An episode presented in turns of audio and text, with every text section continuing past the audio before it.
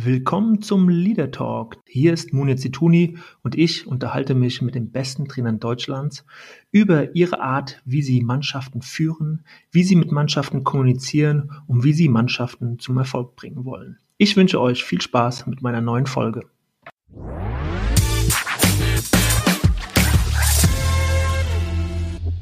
Ja, und heute sitze ich mit Frank Wormuth zusammen, äh, der aktuell Trainer in der holländischen ersten Liga bei Herakles Almelo ist. Und äh, ich freue mich sehr, dass es geklappt hat. Ähm, Herr Wormuth, äh, lieben Gruß nach Holland. Vielen Dank, kann man.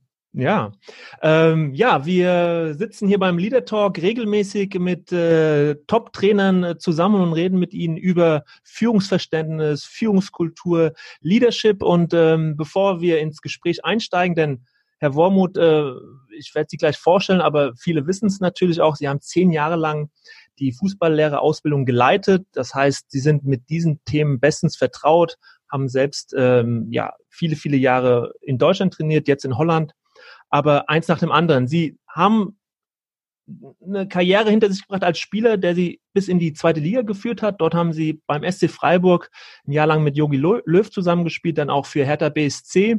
Sie sind dann relativ früh Trainer geworden. Mit 33 habe ich gelesen, Spielertrainer. Und dann, äh, ja, hat sie ihr, ihr Kumpel sozusagen aus Freiburger Zeiten, Jogi Löw, mit nach Istanbul genommen. Co-Trainer bei Fenerbahce. Und dann, äh, ja, nach einem Jahr ging es zurück nach Deutschland an den Bodensee, SC Fullendorf in der dritten Liga damals und dann Union Berlin, VfR Aalen und ähm, Reutlingen noch haben sie auch trainiert, bevor sie dann eben beim DFB äh, die Ausbildung ähm, der Fußballlehrer übernommen haben, die zehn Jahre lang geleitet haben, bis dann der Abschied nach Holland kam und jetzt sind sie seit 2018 in Holland tätig bei Almelo.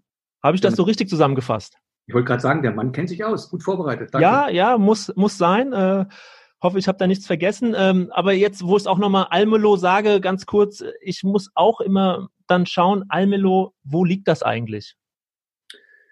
Ähm, an der Grenze auf der Höhe von äh, Osnabrück. Die größere Stadt heißt Enschede. Mhm. Äh, kurz dahinter sind wir mit 75.000 Einwohnern. Der kleine Verein hinter dem großen Verein Enschede. Aber wir spielen in der gleichen Klasse. Und da stehen sie im Moment auf Rang 12 nach vier Spielen, habe ich gelesen. Äh, vier Punkte, glaube ich, bislang. Ja, die vier Punkte weiß ich, die Platz weiß ich noch nicht, weil ich vermeide, äh, nach Niederlagen die Tabelle anzuschauen. Und das letzte Niederlage war in Vitesse 3-0. Deswegen kann ich jetzt ehrlich nicht sagen, wo ich stehe mit der Mannschaft. Okay, also das heißt, äh, den Blick auf, auf die Tabelle, den ersparen Sie sich hin und wieder. Die ersten vier, fünf, sechs Spiele sind mhm. eh entscheidend für die Tabelle. Ähm, da sind die Punkte wichtiger. Und dann, wenn die Punkte dann kommen und man gewinnt auch, dann guckt man auch gerne mal auf die Tabelle. Da haben Sie recht. Vielleicht die erste Frage, wenn man aus Deutschland nach Holland kommt, ähm, ändert sich da was für den Trainer im Umgang mit holländischen Spielern, mit einer gewissen holländischen Mentalität? Äh, muss man im Umfeld eines holländischen Fußballvereins anders auftreten? Was sind Ihre Erfahrungen da? Erstmal grundsätzlich, wenn man als Deutscher das Land verlässt und in einem fremden Land lebt und arbeitet, muss man sich die Kultur anschauen und nicht gleich mit den deutschen äh, Geflogenheiten auftreten. Dann geht's ganz schnell bergab, weil man muss ja sich anpassen. Man ist Gast. Man schaut erstmal, okay, was ist deren Philosophie, was ist deren Art und Weise, Fußball zu spielen. Nur mit den Niederländern ist es einfacher. Sie sind die, ich sage immer, die besseren Deutschen, weil sie das Glas halb voll sehen und offensiv Fußball spielen wollen. Und das war ganz interessant. Also war für mich klar, das passt ganz gut, weil ich trotz Verteidiger denken offensiv auch gern spielen lasse. Ähm, habe aber natürlich die deutsche Mentalität reingebracht, Defensivarbeit. Ähm, das war die Kombination. Aber der eigentliche Gedanke jetzt bei Herakles Almelo war Ausbildungsverein. Und ich als sogenannter Ausbildungstrainer habe da bis jetzt ganz gut hingepasst. Ähm, jetzt ist es ja so, äh Trainer wechseln oftmals die Vereine. Jetzt hatten Sie, ist schon wieder ein bisschen her, eben diese neue Herausforderung in Almelo. Was, was sind so Ihre Erfahrungswerte? Was sind Tipps, Ratschläge auch für Trainer, die zum neuen Verein kommen? Was sollte man tunlichst vermeiden? Was sollte man tunlichst tun? Was sind so Ihre Erfahrungen? Generell, unabhängig jetzt mal vom Land, weil das eine Argument interkulturelle Kommunikation ist ganz wichtig, äh, auch im eigenen Land. Was verstehen Sie darunter? Äh, das ist äh, näher unterschiedliche Kulturen. Wenn ich heutzutage haben ja Mannschaften nicht nur ähm, Deutsche, auch deutsche Mannschaften nicht nur Deutsche, sondern haben andere Kulturen drin. Das heißt, ich muss mir erstmal die Kultur angucken. Habe ich einen Japaner, habe ich einen Afrikaner, habe ich einen, äh, einen Europäer, habe ich einen Südamerikaner? Die Geschichte ist äh, sehr vorsichtig anzugehen. Ich bringe ein Beispiel. Ähm, ich sage immer zu meinen Spielern, wenn ich etwas sage, dann ist es keine Kritik über die Person, sondern die Kritik über sein Verhalten auf dem Platz. Das können Sie mit dem Japaner und mit dem Südamerikaner nicht machen, weil die kennen, können nicht ähm, Person, also Persönlichkeit und Verhalten trennen. Wenn ich dem äh, Spanier etwas sage für die negativen Sinne, fühlt er sich persönlich angegriffen. Wenn ich im Deutschen sage, das war nicht gut, dann weiß er, okay, es geht ums Verhalten. Also, und Japaner kann es überhaupt nicht unterscheiden. Der, für den ist eins, eine Kritik ist gleich äh, äh, auch die persönliche Angriff. Und dann kann man auch einen Spieler verlieren. Oder was ich gelernt habe in der Türkei war, wenn ich einen Türken vor der Mannschaft anzähle, was man eh nicht machen sollte, aber wenn, verliere ich ihn in seinem Stolz. Also wenn man weiß, wenn man mit verschiedenen Kulturen zu tun hat, dann Obacht, sie haben andere Verhaltensweise, auch Gesten sind ganz anders. Also da muss man aufpassen. Das wäre jetzt ein erster Einstiegspunkt, wo ich sage, aufpassen, wer ist denn eigentlich in der Mannschaft drin? Mhm. Also interkulturelle Kompetenz und ja. ähm, an, generell für einen Trainer, der eine neue Mannschaft übernimmt, ähm, was gibt es so für den, den einen großen Tipp? Gibt es den? Äh, den einen großen Tipp wahrscheinlich nicht, weil das ein sehr komplexes Thema ist. Ähm, aber naja, da komme ich aus der Wirtschaft. Ich habe auch Betriebswirtschaft studiert ähm, fang mit einer Ist-Analyse an und guck einfach mal, was läuft denn gerade in diesem Verein. Das ist jetzt nichts Weltbewegendes, aber wo kriege ich die Informationen her, auch wenn ich dann im Vorfeld schon weiß, es könnte der Verein werden. Was ist denn, wo, am besten auch die ganze Strömung. Das ist auch viel wichtiger, als äh, ob der jetzt Fußball spielen kann oder nicht, der Spieler, sondern die Strömung hinter der Mannschaft sind ganz wichtig. Äh, wer hat da was zu sagen? Was ist mit dem Aufsichtsrat? Was ist mit dem Präsidium? wen, wen muss ich auf meine Seite holen, mit wem muss ich ab und zu mal essen gehen. Also da muss man schon mal als Trainer im Vorfeld schon mal seine Entlassung hinauszögern können, wenn der Erfolg nicht da ist. äh, was auch eine Kommunikation ist als Stichwort. Mhm. Ähm, das ist auf jeden Fall wichtig. Und dann natürlich die Frage, was kann ich aus der Mannschaft rausholen? Wo kann ich mit der Mannschaft hinkommen? Äh, also so Soll-Darstellung machen nach der Ist-Analyse und dann natürlich den Plan entwickeln, wie komme ich vom Ist zu Soll. Das kommt aus der Wirtschaft, das macht man im Fußball auch. Und hinten raus sagt die Wirtschaft immer auch immer kontrollieren. Kontrollieren, ob ja. du auf dem richtigen Weg bist, um dann Veränderungen zu schaffen. Das ist jetzt mal die Theorie. Mhm. Also dieses System einfach von Beginn an zu erspüren, zu erfassen, das Absolut. ist so ne, die grundsätzliche Thematik. Sie haben vorhin im, im, im Vorgespräch kurz ähm, erzählt, dass es heute bei Ihnen auch in der Trainersitzung um Führungsfragen ging, passend zu unserem Leader Talk. Herr Wormuth, worum ging es da heute?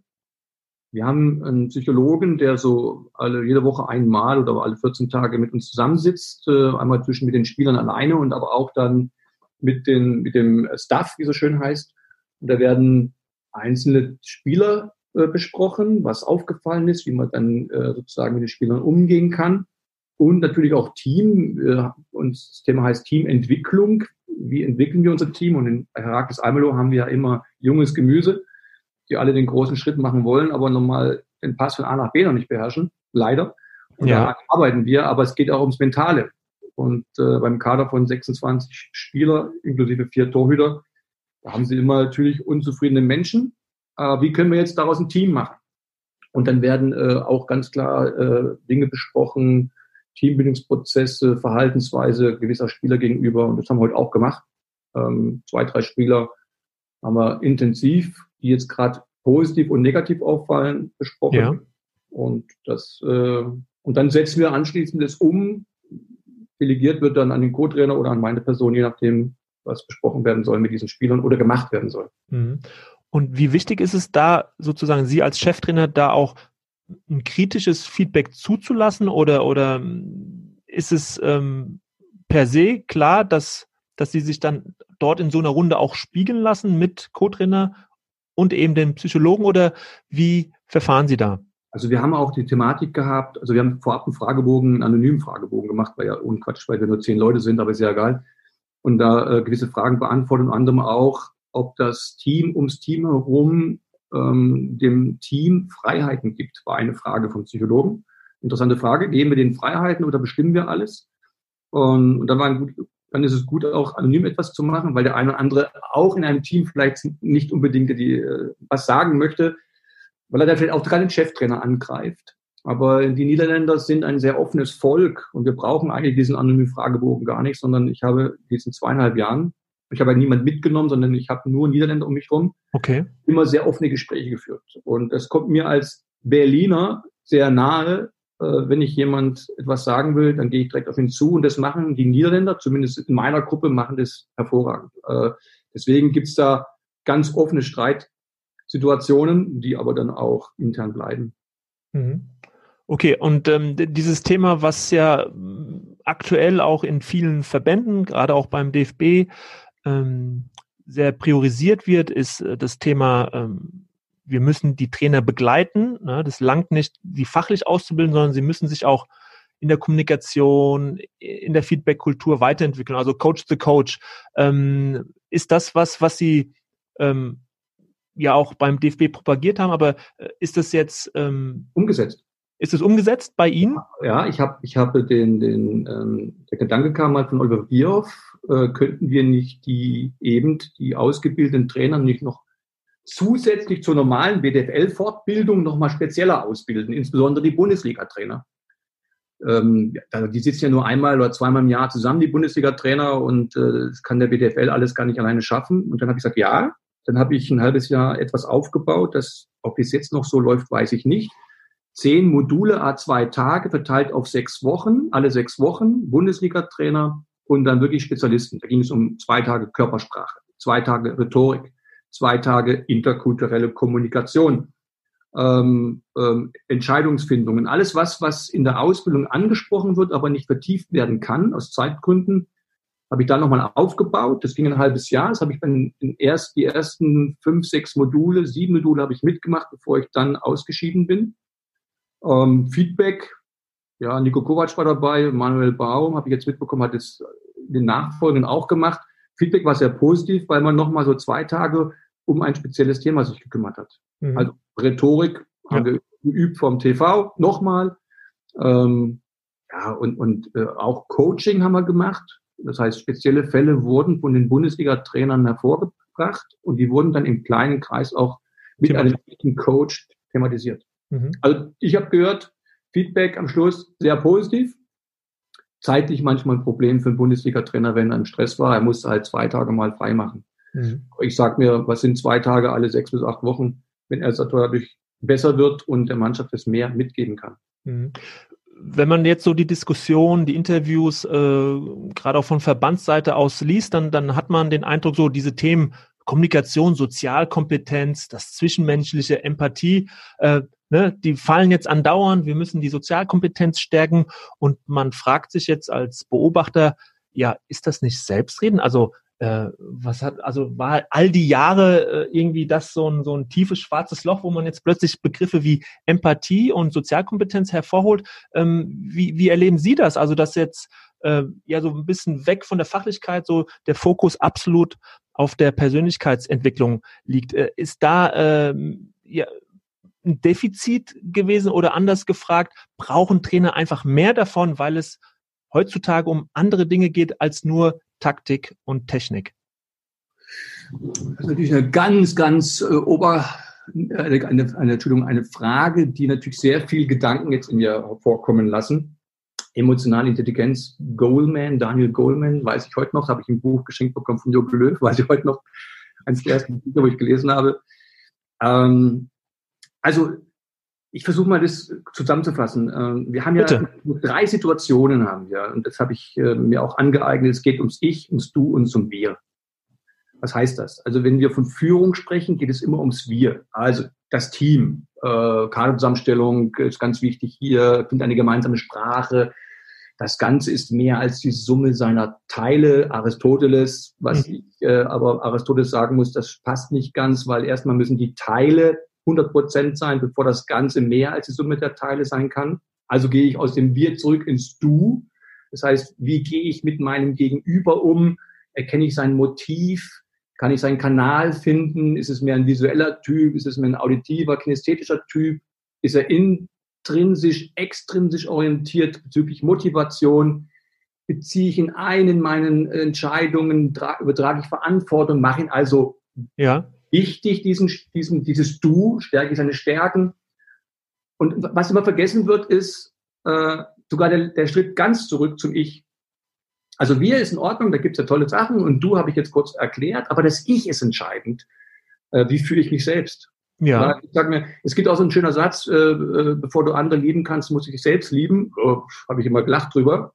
Was ist denn Selbstliebe? Ist das Narzissmus schon? Aber nein. Äh, was, was steckt dahinter? Es steckt dahinter einfach eine Art von Selbstreflexion. Wer bin ich denn eigentlich? Äh, habe ich überhaupt eine Kommunikationsfähigkeit? Kann ich aktiv zuhören? Also ja. Wenn ich Energieausschläge beim Gespräch mit dem Partner, äh, baue ich One-Minute-Coaching ein, äh, beachte ich diese interkulturelle Situation. Also äh, ich glaube, das Ich ist erstmal ganz wichtig. Bevor wir über Führung einer Mannschaft sprechen, muss erstmal Ich klar sein. Deswegen haben auch jüngere Trainer in der, nicht in der Fachkompetenz und auch nicht in der Methodenkompetenz, sondern in der Tat auch in der Sozialkompetenz Herausforderung, weil sie sich erstmal selbst kennenlernen lernen müssen. Und dann können wir wunderbare Seminare über Führung machen, wunderbare Tools in die Hand bekommen.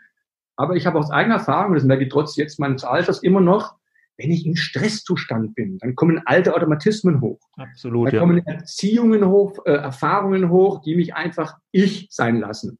Und danach sage ich, boah, habe ich mich jetzt scheiße verhalten, Entschuldigung, die Ausdrucksweise, wie habe ich, wie bin ich mit diesem Spieler bis umgegangen? Äh, weil, weil die Kunst ist natürlich so, wie die Spieler sollen auch auf dem Platz Automatismen äh, haben, damit sie unter Druck die ablaufen lassen können. So muss ich als Trainer auch unter Druck trotzdem cool bleiben und aktiv vielleicht zuhören und nicht dem Spieler sagen, hey, hey, was du erzählst, hör auf damit. Und das erkenne ich immer, wenn wir Spiele haben äh, äh, und nebendran, und jetzt da keine Zuschauer da sind, kriegt man den Trainer nebendran mit. Ja. Und ich kenne ja viele Trainer, und ich erkenne plötzlich, und ich hatte vor kurzem ein Vorbereitungsspiel gegen eine deutsche Mannschaft, und ich habe gedacht, das ist ein intelligenter, anständiger, ruhiger Mensch. Und dann geht's los, das Spiel, und habe ich 90 Minuten rumschreien hören, habe gedacht, ey, so kenne ich den gar nicht. Und danach war er wieder ganz toll. Und dann denke ich immer, ja, da kommen plötzlich Automatismen raus, Stresszustände. Und jetzt nutzt die beste Führungsseminar, das beste Führungsseminar nutzt nichts, wenn ich nicht auch das anwende. Und das meine ich, dieses Ich, bevor jemand, wenn wir über Führung sprechen, dann fang erstmal mit dir selbst an. Und sag mal eigentlich, wer bin ich eigentlich? Mhm. Was ist denn meine Stärke? Wo muss ich mich hier verbessern? Und wenn ich mal mit ich klar bin, dann kann ich ja diese Faktoren aufs Du übertragen. Wer bist du eigentlich? Was sind deine Stärken? Was ist dein Kanal zu sprechen? Und es ist interessant und vielleicht, um die Frage abzuschließen, sonst wird es zu lange. Ähm, was ich aus dem NLP-Master, den ich gemacht habe, gelernt habe, ist, dass die Bedeutung der Kommunikation immer beim anderen entsteht, nicht bei mir. Und dann was, was kriegt er mit? Was kommt an? Das ist das Entscheidende, nicht das, was ich sage. Entscheidend ist die Wirkung genau. meiner Worte. Mhm. Äh, und wenn, wenn das Ehepaare wüssten, würde es weniger Scheidungen geben.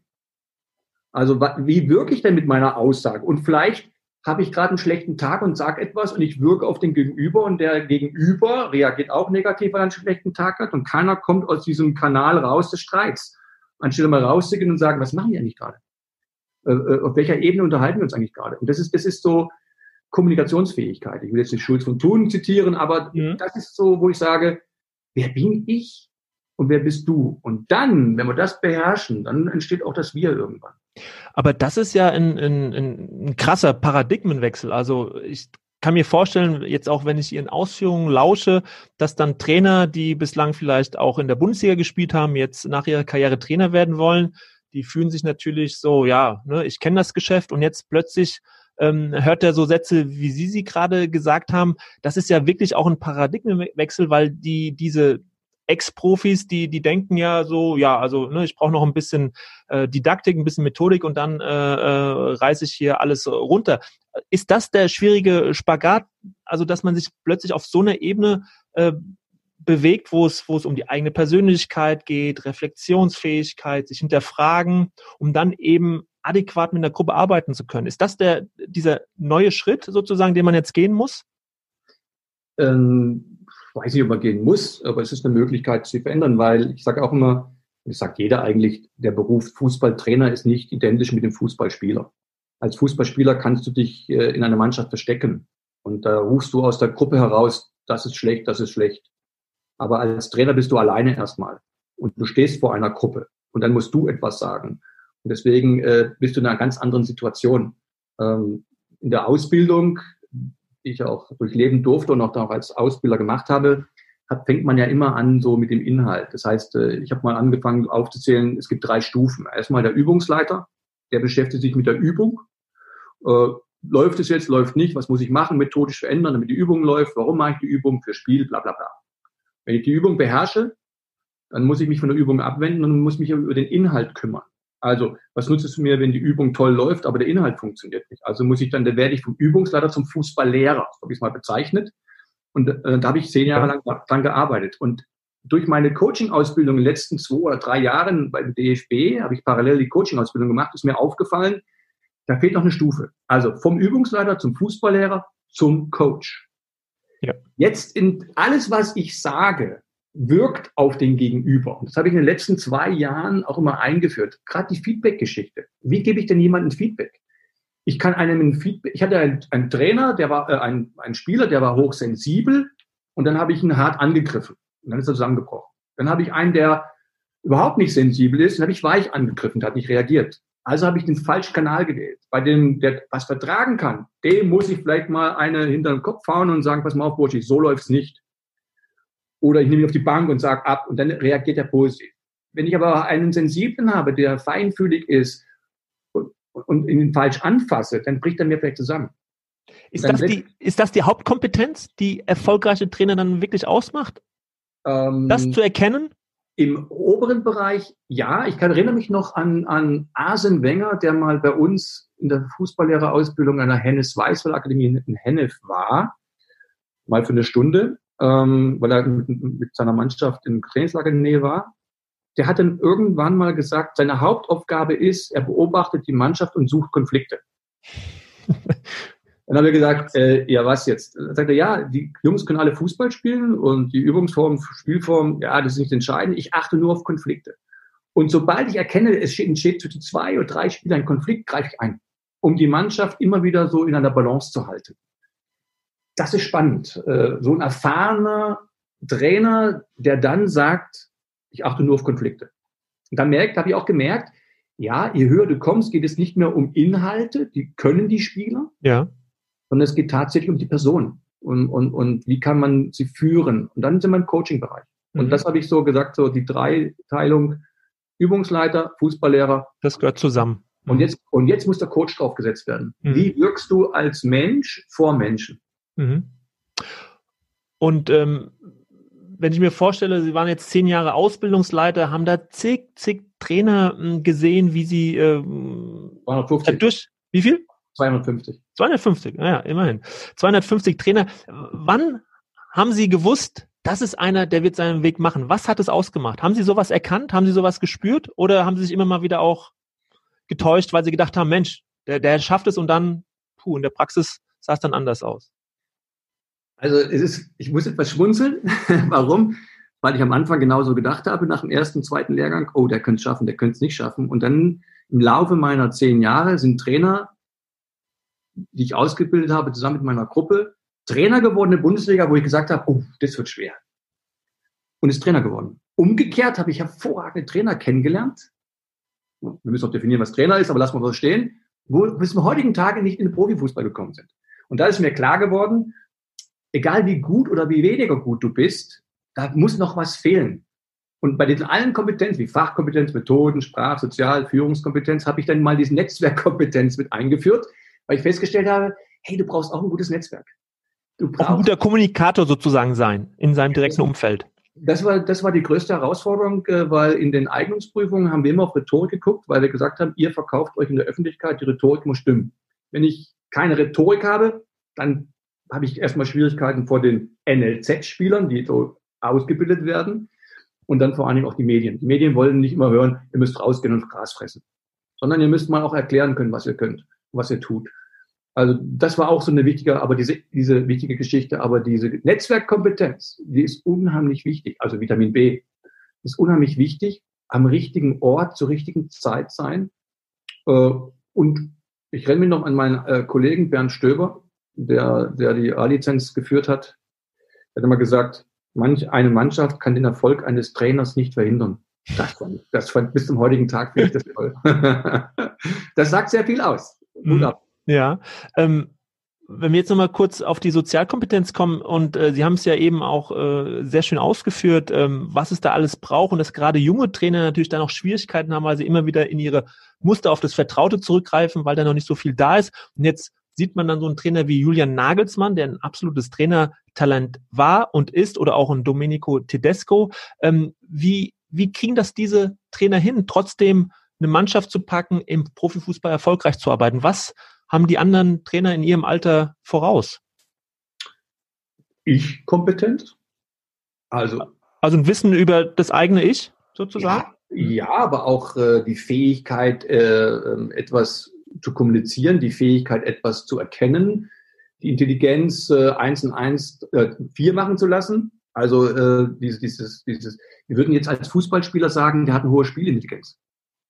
Ja, woher kommt denn die her, die Spielintelligenz? Ja. Also, und, und, Trainerintelligenz ist das dann, die Ich-Kompetenz, auf jeden Fall bringen die mit. Und, also Julian Nagelsmann ist ja keiner gewesen, der angefangen hat gleich. Der hat ja, also angefangen hat in der Bundesliga, sondern der hat ja auch Stufen. Der war in der U19-Bundesliga, der hat äh, Co-Trainer gewesen, Hoffenheim. Also der hat ja seine Erfahrung schon gesammelt. Als er dann in die Bundesliga richtig aufgestiegen ist, hat er ja schon zehn Jahre Trainererfahrung. Und man darf nicht vergessen, äh, das ist ja auch ein Pfund Erfahrung. Ja, das stimmt. Aber die Fähigkeit, es gibt Menschen, unabhängig vom Fußball, die ein Alter erreichen und trotzdem nicht fähig sind, dieses Wissen, wo sie mitgenommen haben, umzusetzen. Deswegen müssen die nicht dumm sein, im Gegenteil. Aber das ist, das ist äh, bei diesen zwei Namen, wo Sie genannt haben, die haben halt wahrscheinlich dann die Fähigkeit gehabt, das, das, was sie mitbekommen haben, so umzusetzen, dass sie damit Erfolg haben. Aber auch hier sage ich, 50 Prozent des Erfolgs eines Trainers obliegt der Kaderzusammenstellung. Äh, also das sollte man nicht unterschätzen. Bernd Stöber, seine, was ich gesagt habe, sein, sein Satz ging ja in diese Richtung.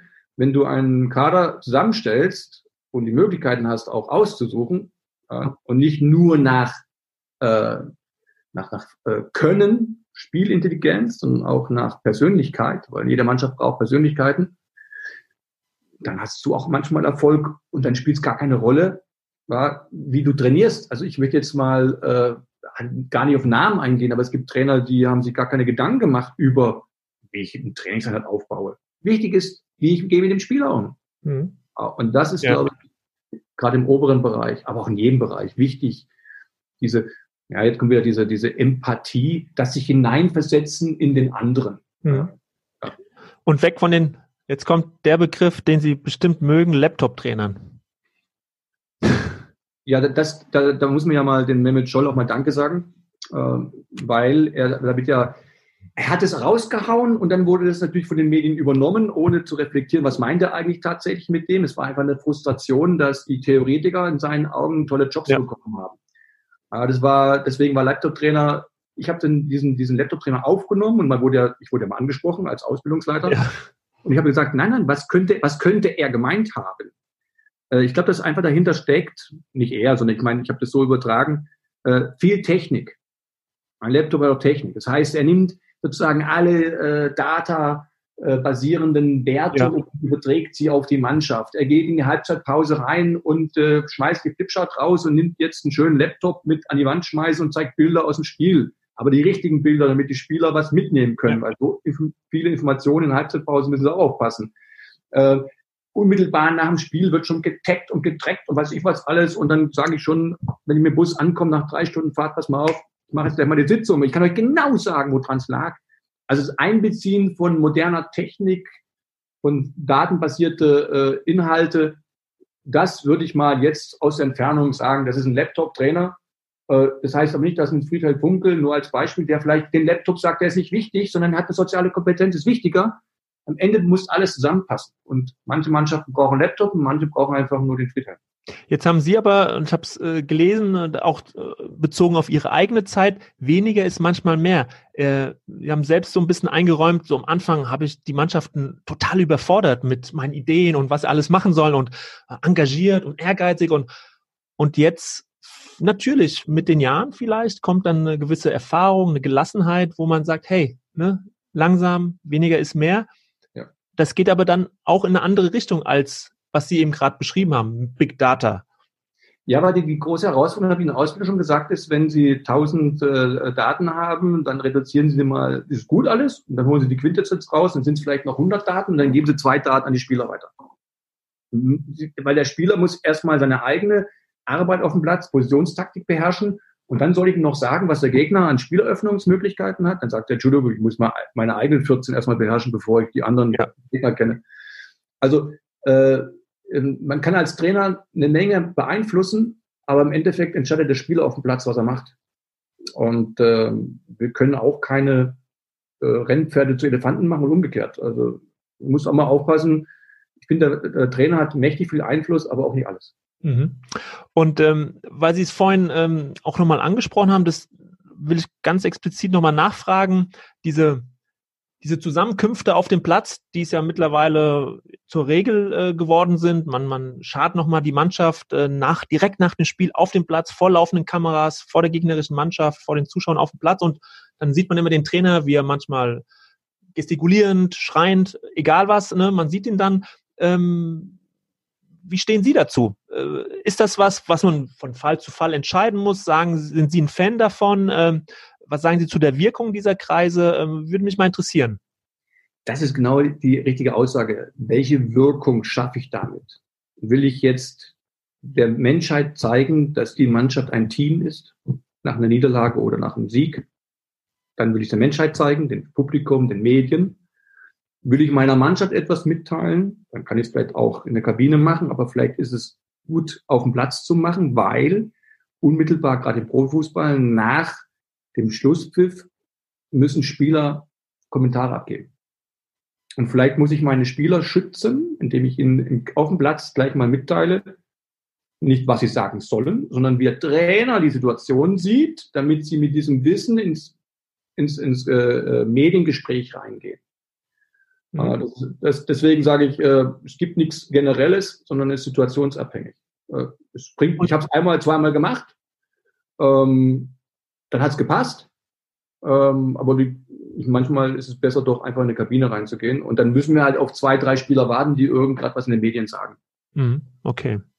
Ähm, jetzt kommen wir schon langsam zum Schluss, Herr Wormuth. Ähm, wenn ich Sie so höre ähm, und, und Ihnen lausche und äh, ja, habe ich mich gerade gefragt, hätten Sie sich gewünscht, von dem, was Sie jetzt wissen und können, mehr davon früher auch gehabt zu haben?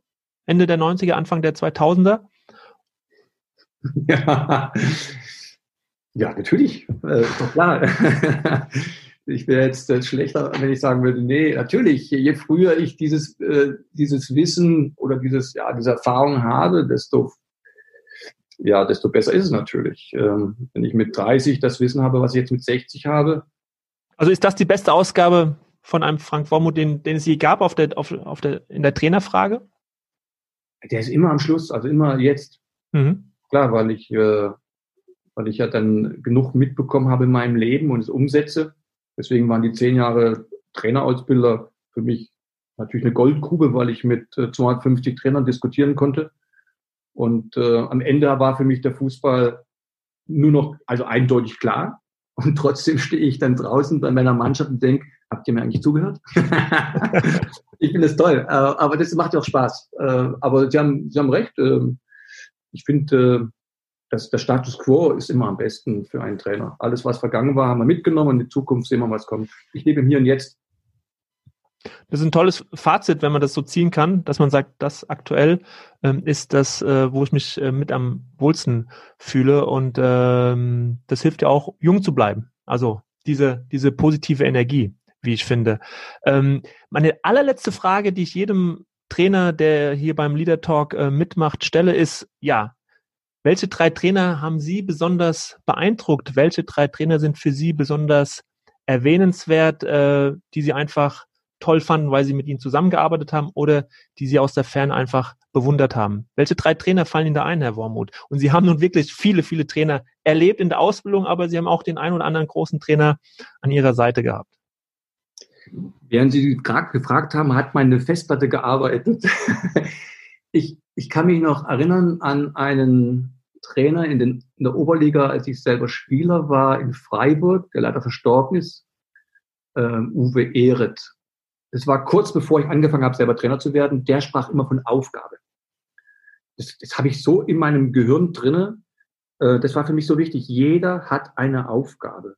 Das klingt jetzt banal, aber ich als Grüner, äh, also als Trainer, der recht grün in, der Landschaft rumgelaufen ist, ohne Erfahrung, war mir klar, wie steige ich ein als Trainer? Ja, jeder Spieler muss eine Aufgabe haben. Also muss ich mal die Aufgabe definieren und schon war ich im Fußball drinne. Das hat mir sehr viel gebracht. Also Aufgabe, das ist so wichtig. Mhm. Heute sagt man ja. Positionstaktik. Okay, damals hieß es Aufgabe. Dann natürlich, klar, Jogi Löw ähm, durfte ein Jahr mit ihm zusammen in Fenerbahce arbeiten, was ich jetzt im Nachhinein, im Nachhinein bewundere. In der Aktion selbst damals noch nicht, aber jetzt im Nachhinein bewundere, war seine Ruhe, seine, seine, seine Zurückhaltung in Situationen, wo ich vielleicht auf den Tisch geklopft hätte und wie ein Elefant durch einen Porzellanladen gelaufen wäre und dadurch natürlich auch Leichen hinterlassen hätte, hat er immer noch trotz Emotionen und dem hau ich jetzt eine in die Fresse, Entschuldigung, nein, natürlich nicht, aber immer noch, immer noch die Ruhe vor der Mannschaft bewahrt und hat den Spieler auch noch positiv etwas mitgeteilt, was eigentlich negativ war. Und diese, diese Art. Große Gabe. Mhm. Ja, diese, ich, ich habe immer früher Diplomatie gesagt, aber diese Art, muss ich sagen, die habe ich auch mit, das bin ich nicht. Ich bin Berliner, ich bin emotional und ich äh, triff manchmal zu schnell Entscheidungen. Aber mittlerweile äh, erinnere mich immer wieder an die Situationen, wie er das in Fenerbahce gemacht hat und habe gesagt, ja, nimm was mit. Und mittlerweile habe ich auch mh, hm, oft Situationen, wo ich mich zurücknehme, wo ich sage, Gott sei Dank habe ich mich zurückgenommen.